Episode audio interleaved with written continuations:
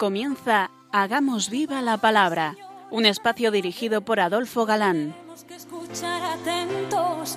En tu palabra, Jesús, está el mensaje, el del amor, el de andar despiertos. Cuando no tenga sentido la tristeza, en nuestra historia andemos como ciegos. En tu palabra hallaremos la fuerza que nos levante y llene de sosiego.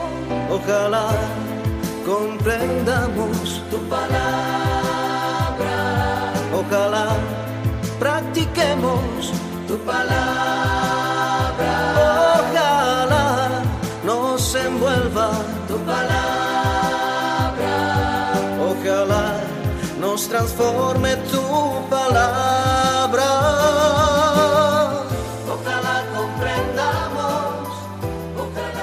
Hola amigos, bienvenidos al programa Hagamos viva la palabra.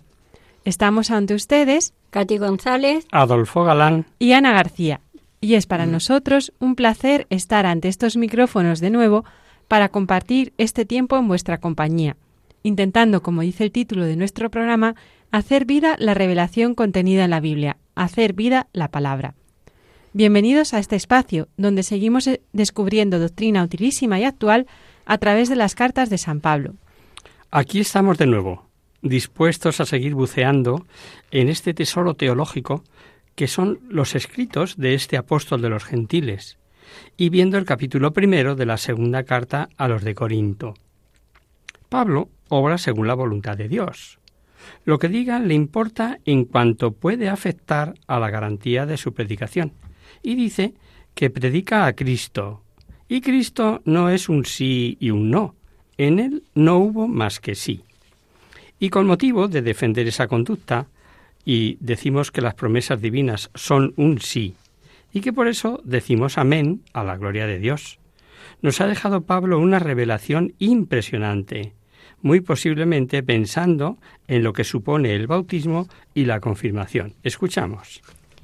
porque el Hijo de Dios, Cristo Jesús, a quien os predicamos Silvano, Timoteo y yo, no fue sí y no, en él no hubo más que sí.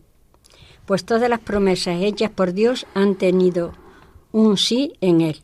Y por eso decimos por él amén a la gloria de Dios. Y es Dios el que nos conforta juntamente con vosotros, en Cristo el que nos ungió, y el que nos marcó con, con su sello y nos dio en arras el espíritu de nuestros corazones. Por mi vida, testigo me es Dios de que, si todavía no he ido a Corinto, ha sido por mirar miramiento a vosotros. No es que pretendamos dominar sobre vuestra fe, sino que contribuimos a vuestro gozo, pues os mantenéis firmes en la fe. Es Dios quien a nosotros y a vosotros nos confirma en Cristo, y nos ha ungido, nos ha sellado y ha depositado las arras del Espíritu en nuestros corazones. Fijaos que el gozo de San Pablo les dice es por mantenerse en esa fe, incorporados a Cristo, constituidos hijos de Dios, herederos del cielo, verdades eh, que veremos repetidas en la carta a los romanos, es su gozo. Sabe que el Espíritu Santo mora en sus almas y supone poseer arras de la futura bienaventuranza que nos espera.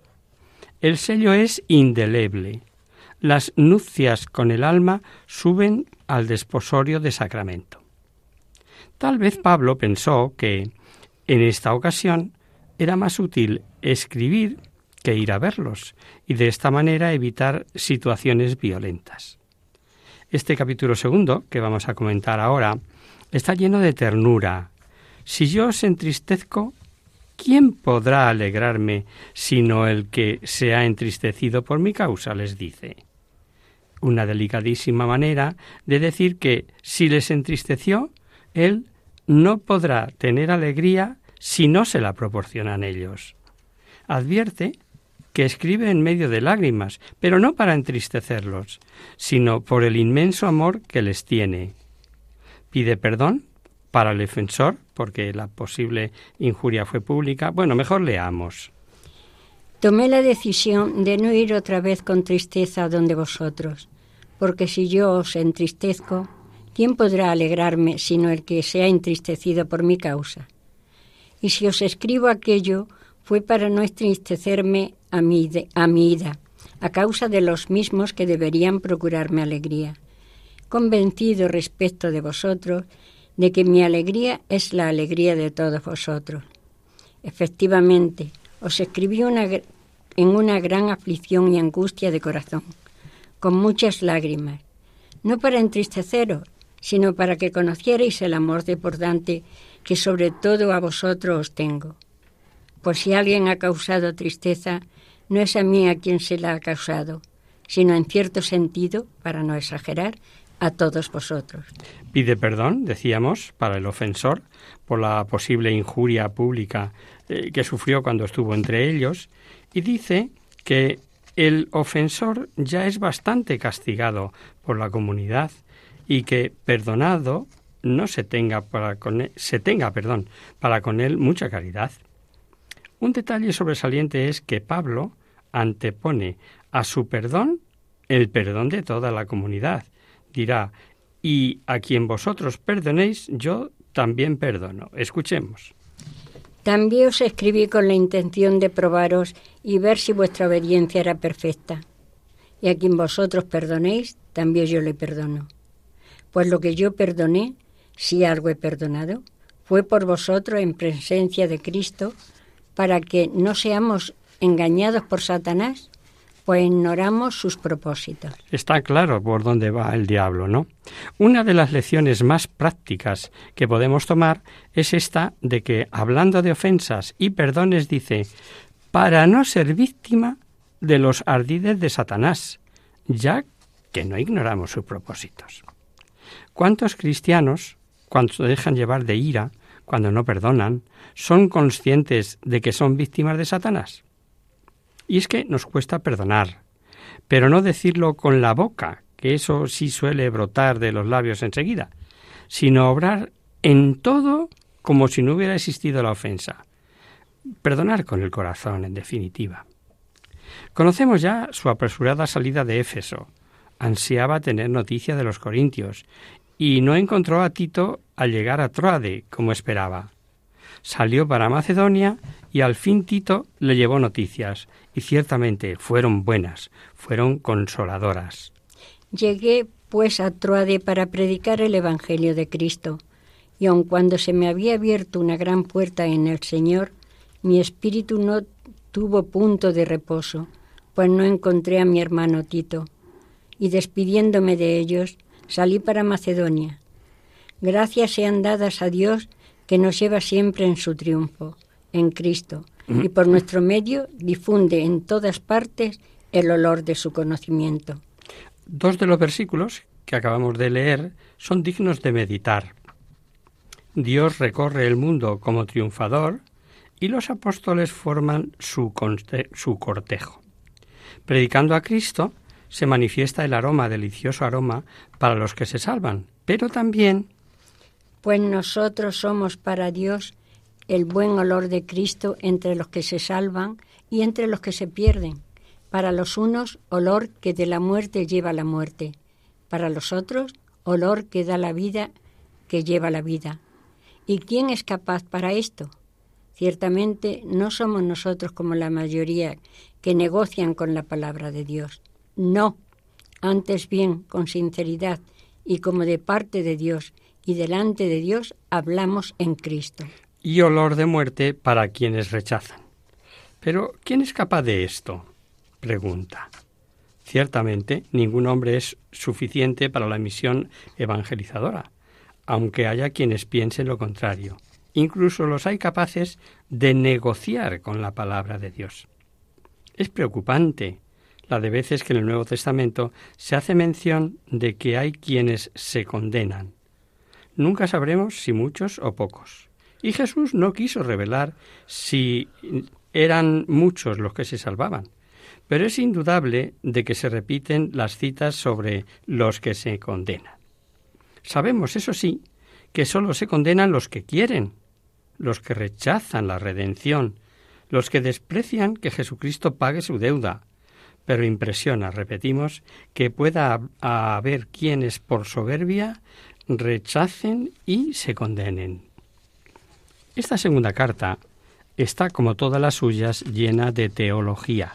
Teología de andar por casa, sí, pues Pablo tiene la peculiaridad que todos le entendemos con facilidad, pues habla con la práctica y con los hechos cotidianos. Como había sido acusado de arrogancia y ambición, cosa que mejor veremos en el capítulo siguiente, sale ahora al paso con dos preguntas no carentes de ironía. ¿Necesita él recomendarse a sí mismo ante los corintios? ¿O necesita cartas de recomendación de otros? Comenzamos de nuevo o recomendamos. ¿O es que como algunos necesitamos presentaros carta de recomendación o pedíroslas? Vosotros sois nuestra carta, escrita en nuestros corazones, conocida y leída por todos los hombres. Evidentemente soy una carta de Cristo, redactada por ministerio nuestro, escrita no con tinta, sino con el Espíritu de Dios vivo, no en tablas de piedra, sino en tablas de carne, en los corazones. Y usando una metáfora les dice que son ellos su carta de recomendación, porque ¿qué mayor recomendación que la labor que en ellos desarrolló? Esa es eh, la carta de todo cristiano abierta y pública, el fruto de la labor desarrollada.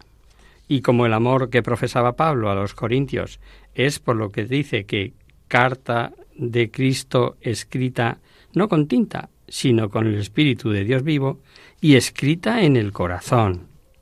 Los siguientes versículos están colmados de interesantes enseñanzas. Leamos. Esta es la confianza que tenemos delante de Dios por Cristo.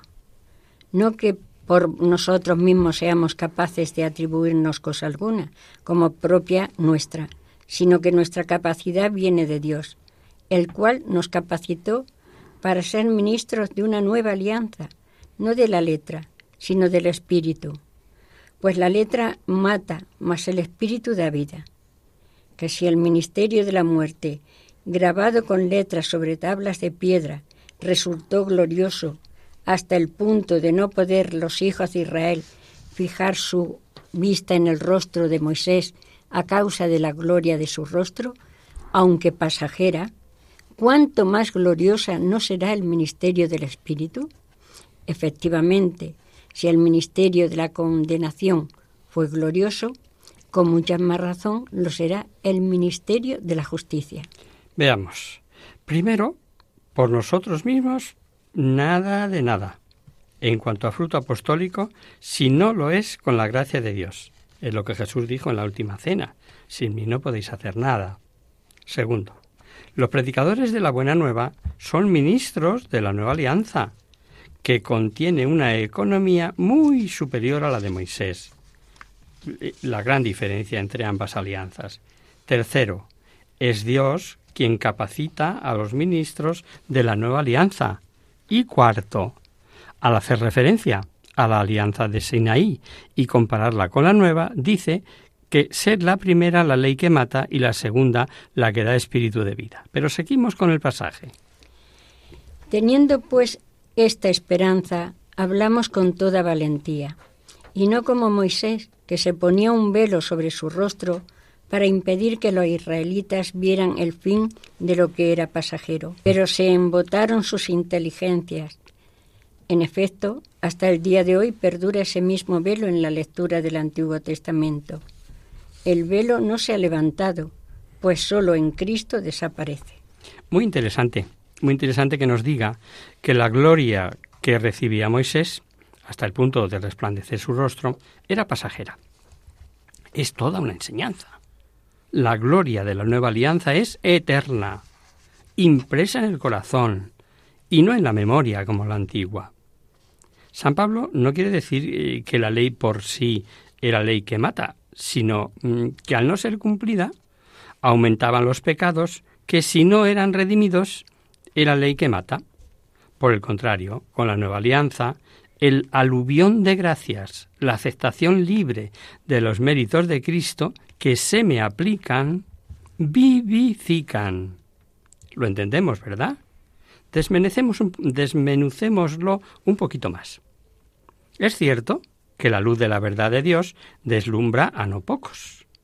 Dios veló su rostro hasta eh, la encarnación. Y el mismo Dios hecho hombre revela los misterios. Si nos damos cuenta, el razonamiento es interesantísimo. El velo no era especialmente para no deslumbrar a los israelitas, sino para que no se diesen cuenta que el resplandor del rostro de Moisés iba desapareciendo. Preciosa manera de revelar el carácter transitorio de la ley Moisés.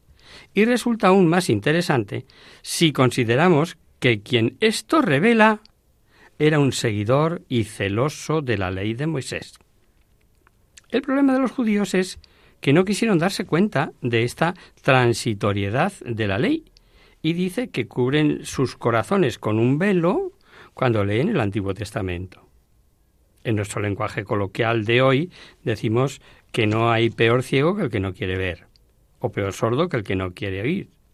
Eh, ponerte el tapón en los oídos o la venida de los ojos, o sea, la venda en los ojos, eh, voluntariamente. No hay peor cosa que eso, ¿verdad? Seguro que hay oyentes que recuerdan cuando hablando de esta mini introducción que hicimos a la Sagrada Escritura en general, dijimos repetidamente que en Biblia más importante de los que crees que dice es lo que el autor quiere decir. Como a los judíos, no pocos, hoy y siempre, han leído la Biblia y como si tuviesen un velo en el corazón, mm, no cala, no penetra la verdad. Y esto ocurre a sabios escrituristas y grandes conocedores de ciencias bíblicas.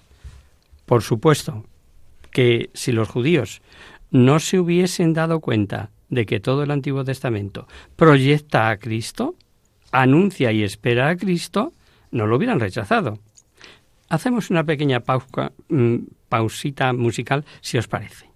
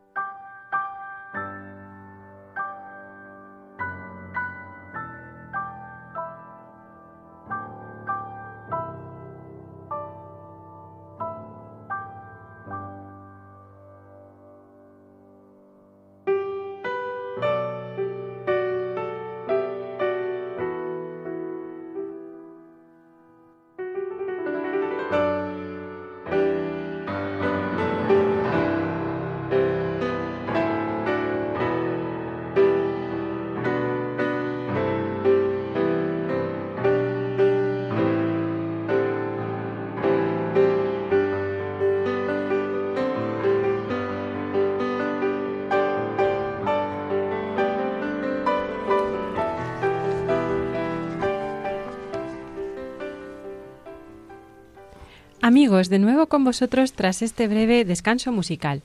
Os recordamos, queridos oyentes, que sintonizáis el programa Hagamos viva la palabra. Si queréis contactar con nosotros vía correo postal, lo podéis hacer a Radio María, Paseo Lanceros, número 2, primera planta, 28024 de Madrid.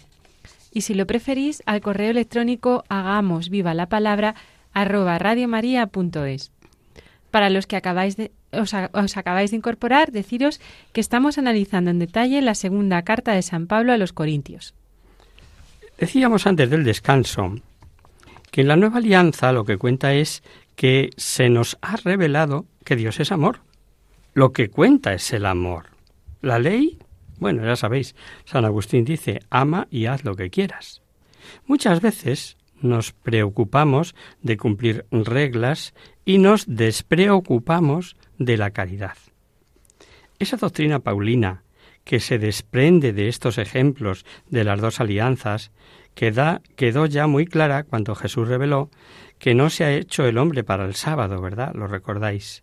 Y porque Él es amor, dice San Marcos, que se entristecía cuando a los hombres no les importaban las desgracias de sus semejantes y acechaban si curaba o no siendo sábado. ¿Recordáis, verdad? Entró de nuevo en la sinagoga y había allí un hombre que tenía la mano paralizada. Estaba al acecho a ver si le curaba en sábado para poderle acusar. Y les dice, ¿es lícito en sábado hacer el bien en vez del mal? ¿Salvar una vida en vez de destruirla? Pero ellos callaban.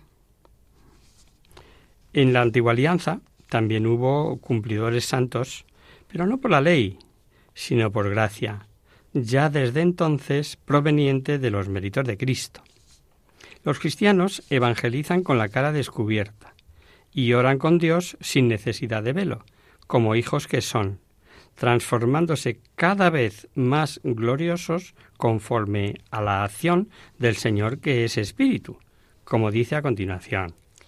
Porque el Señor es el Espíritu, y donde está el Espíritu del Señor, allí está la libertad. Mas todos nosotros, que con el rostro descubierto reflejamos como en un espejo la gloria del Señor, nos vamos transformando en esa misma imagen cada vez más gloriosos. Así es como actúa el Señor, que es Espíritu. Ordinariamente, San Pablo emplea el término Señor para Jesucristo y dice que donde está el Espíritu del Señor, allí está la libertad, libres de la esclavitud del pecado.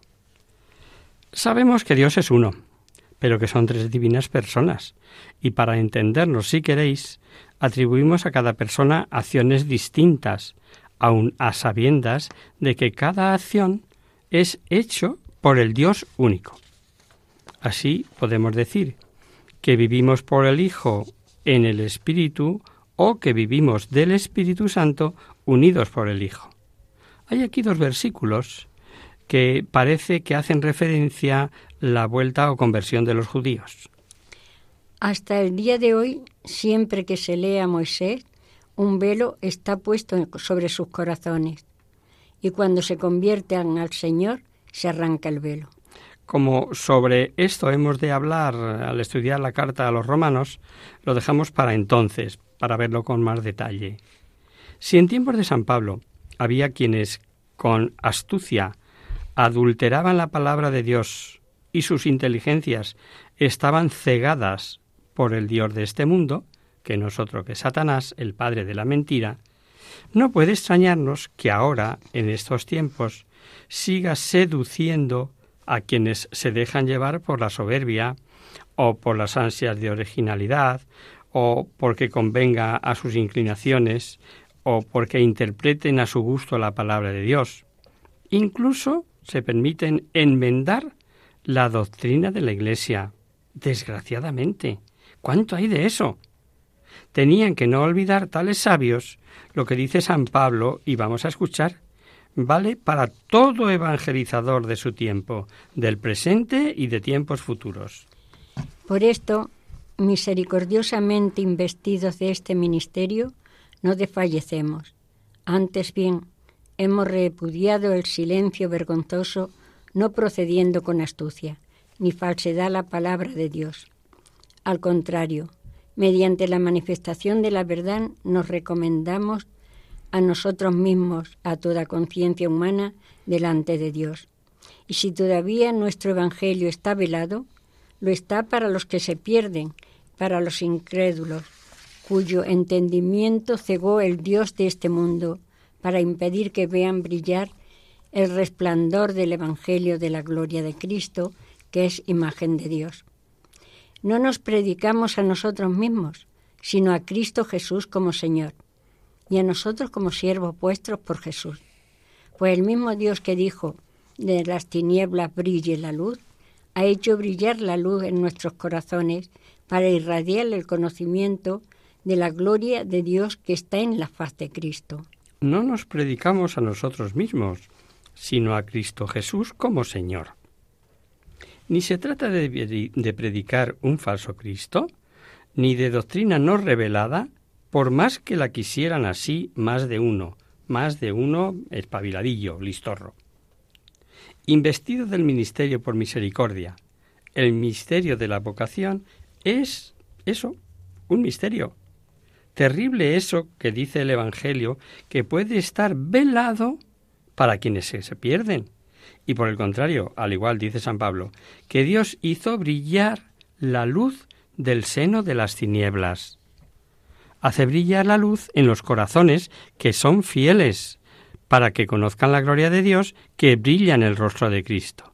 Ay, si supiéramos predicar a Cristo.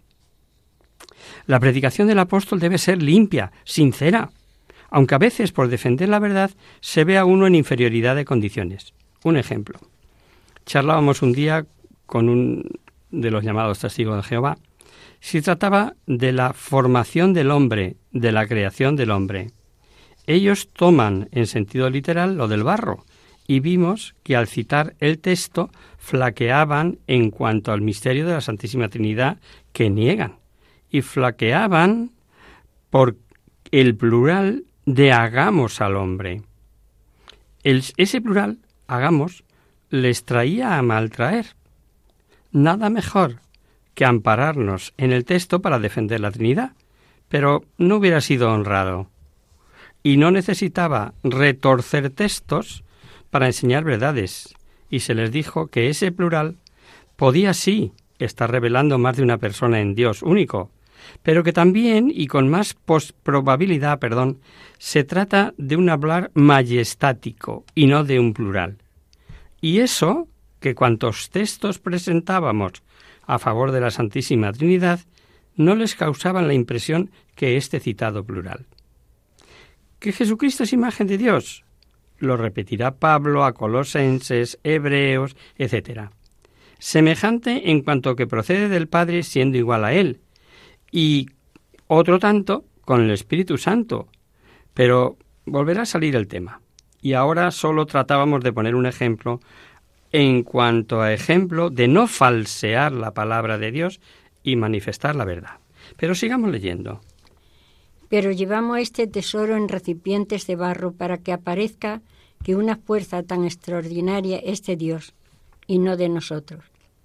Atribulados en todo, mas no aplastados, perplejos, mas no desesperados, perseguidos, mas no abandonados, derribados, mas no aniquilados.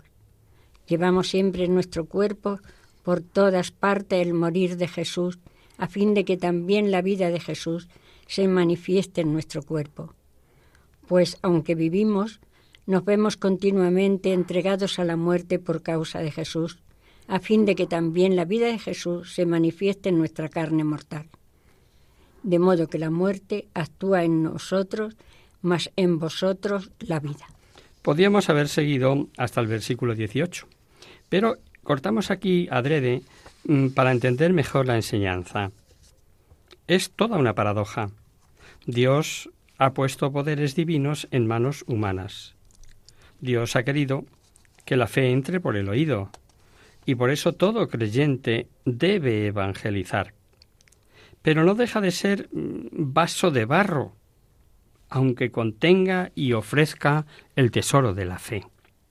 Indignos, pecadores, limitados, sujetos a mil debilidades, pero contando con la esencia del poder de Dios.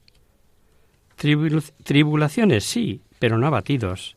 Perseguidos sí, pero no abandonados, etc. Y así es como la vida de Jesús se manifiesta en nuestro cuerpo. Doctrina tan importante que vamos a releer, vamos a volver a leerlo. Llevamos siempre en nuestros cuerpos por todas partes el morir de Jesús, a fin de que también la vida de Jesús se manifieste en nuestro cuerpo. Pues aunque vivimos, no vemos continuamente entregados a la muerte por causa de Jesús, a fin de que también la vida de Jesús se manifieste en nuestra carne mortal. La vida de un apóstol debe ser una reproducción de la vida de Cristo. En la vida de Jesucristo hay dos aspectos. El paciente sufre, muere y así redime, y el glorioso. Y también nuestras vidas como cristianos hemos de participar de estos dos aspectos. Tribulaciones, sufrimientos, formando una unidad con Cristo, somos miembros del único cuerpo misterioso de Cristo. Y camino de la vida eterna, de gloria, y ya aquí, una vida plenamente interior. Fuerza que vence toda tribulación hasta que llegue a resplandecer en el cielo.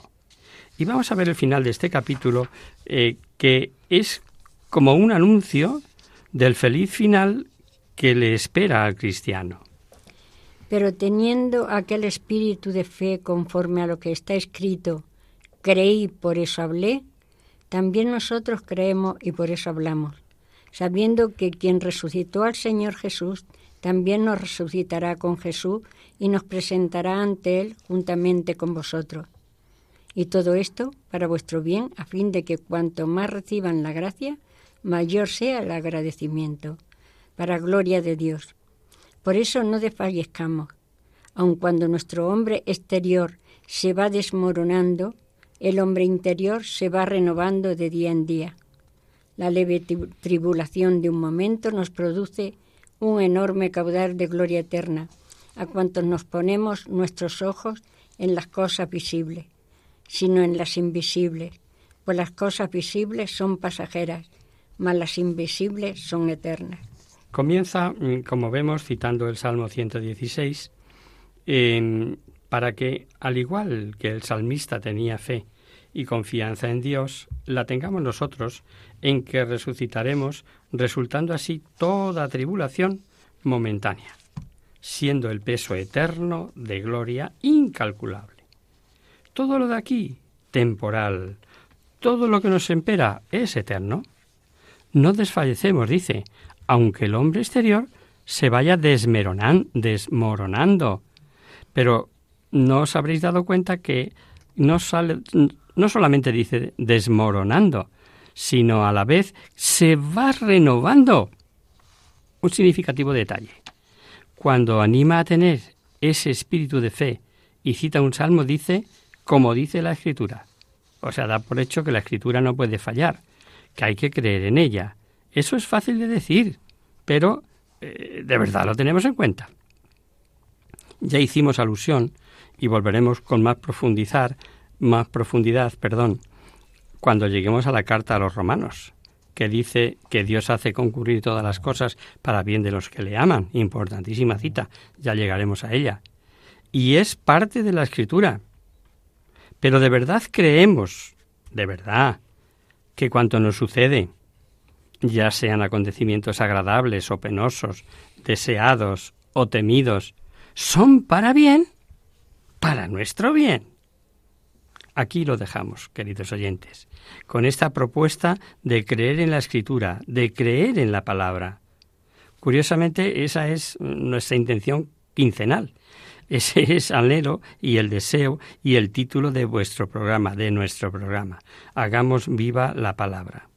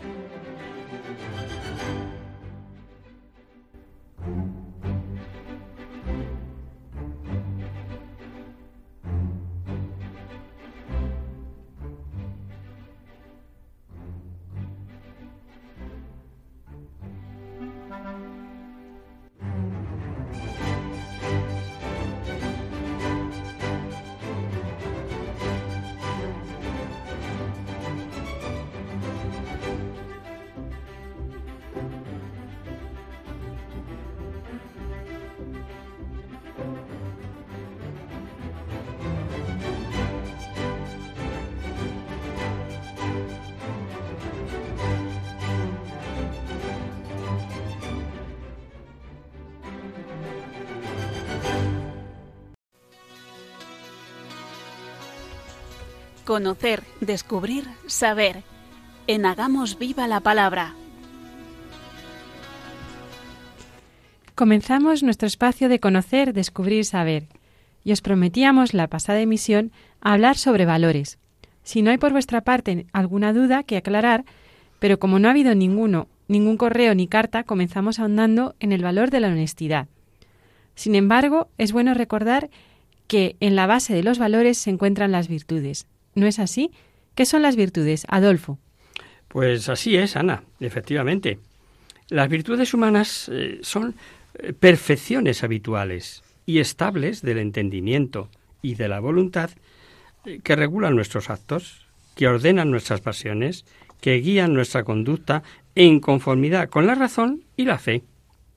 Incluso en los que dicen no tener fe ni creer, es así. Y las virtudes se adquieren y se fortalecen o desarrollan por medios de actos eh, moralmente buenos y reiterados, y por eso eh, son purificadas y elevadas por la gracia divina. Generalmente se clasifican como teologales las relacionadas con Dios, que como sabemos son tres, fe, esperanza y caridad, y virtudes cardinales las que nos relacionan con las demás personas. Las principales virtudes humanas son las que llamamos cardinales y son como, como, como cuatro grandes familias que se agrupan ahí, en la prudencia, en la justicia, en la fortaleza y en la templanza, pero constituyen eh, la base, mm, el andar de cada día de la vida virtuosa. Se quedan inicialmente en el plano humano, pero sin ellas es difícil llegar a las teologales con perfección. Y por eso tantas veces eh, eh, vamos a empezar, dado que queremos hablar, eh, como hemos dicho, de valores. ¿Cómo definiríamos la prudencia? Pues mirar, la prudencia es la virtud que dispone el espíritu a discernir en toda circunstancia nuestro verdadero bien y a elegir eh, los medios para realizarlo.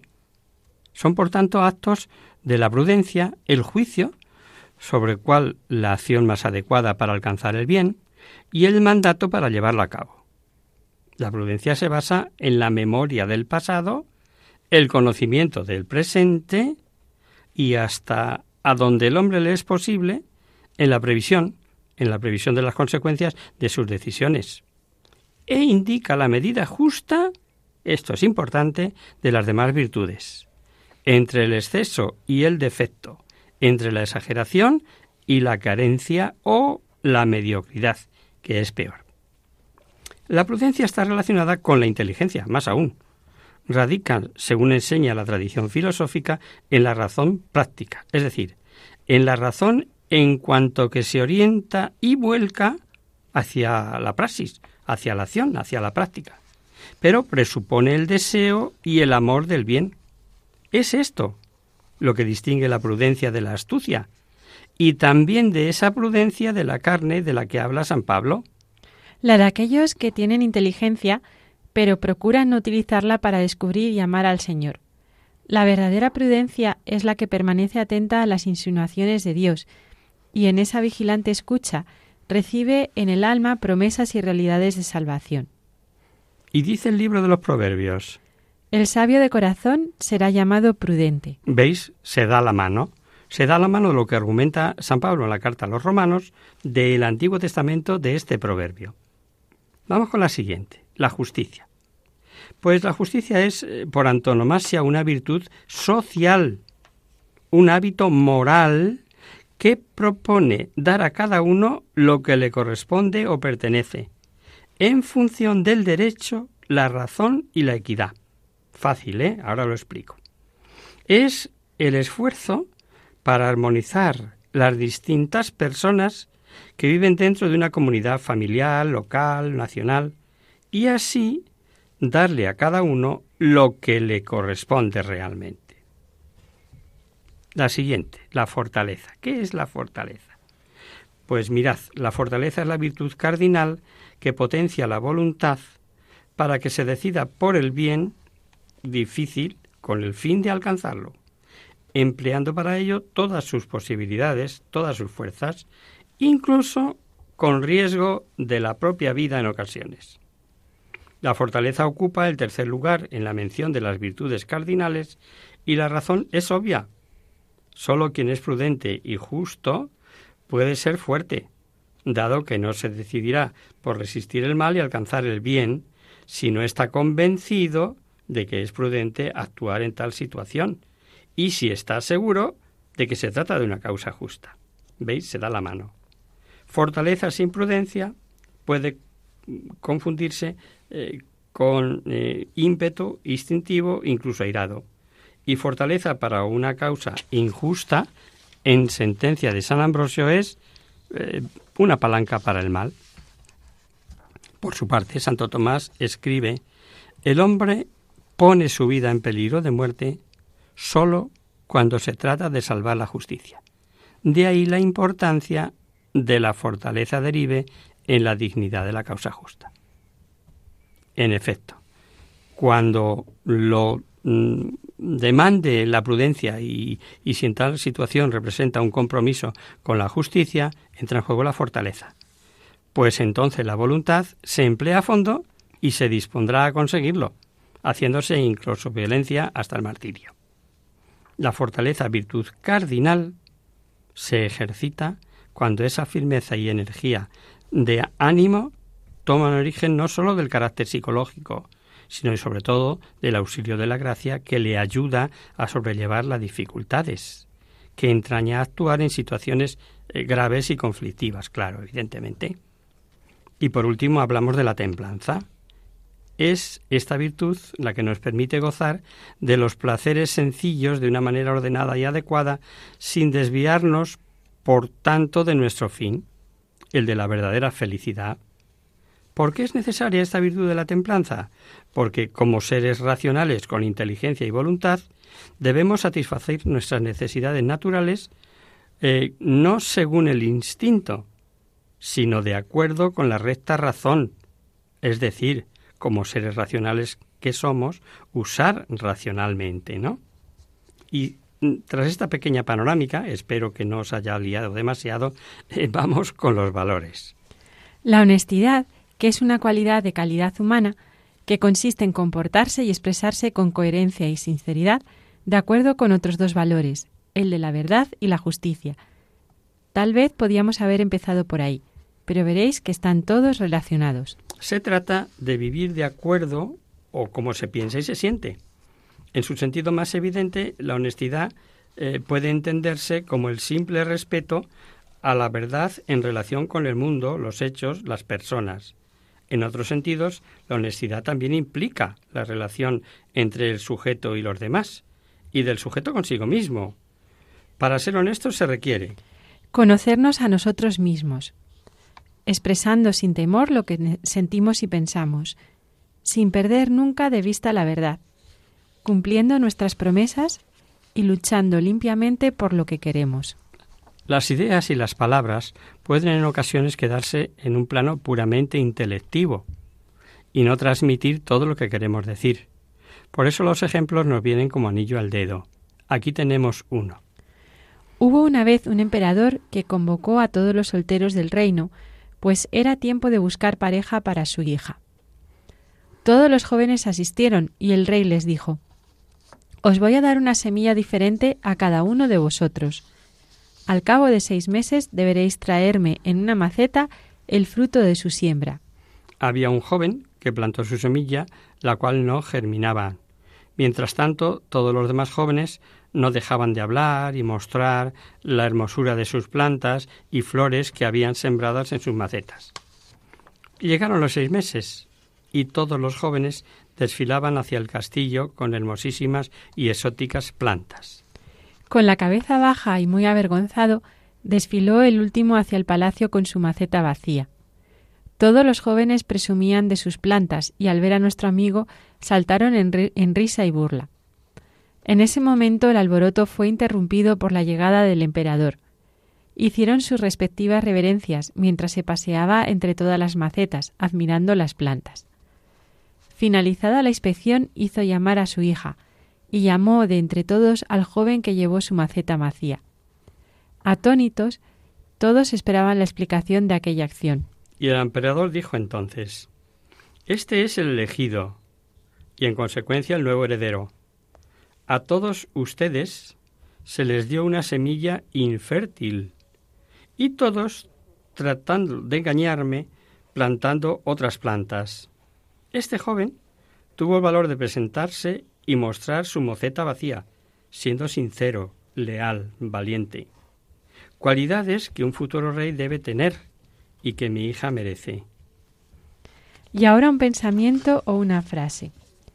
lo que las leyes no prohíben, puede prohibirlo la honestidad. Es de Lucio Aneo Seneca, filósofo latina. Frase de Séneca, ¿eh?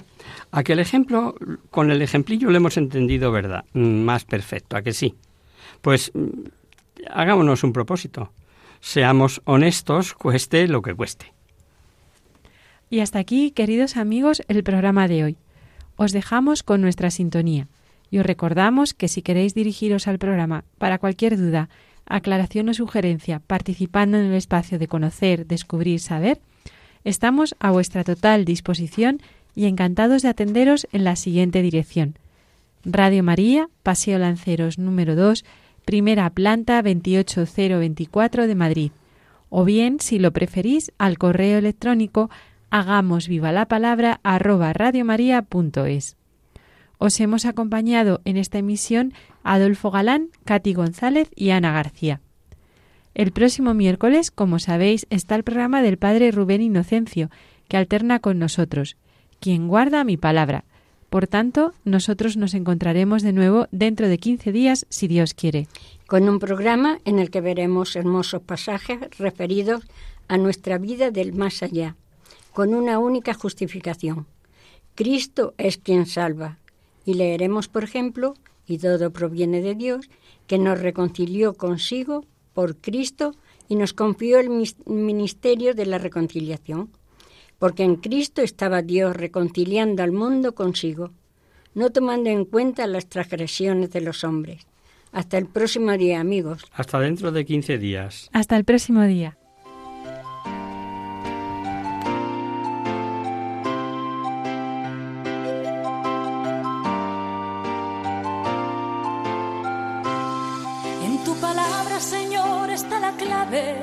Solo tenemos que escuchar atentos. En tu palabra, Jesús, está el mensaje, el del amor, el de andar despierto. Así concluye Hagamos viva la palabra con Adolfo Galán. como ciegos, en tu palabra y haremos la fuerza que nos levante y llene de sosiego. Ojalá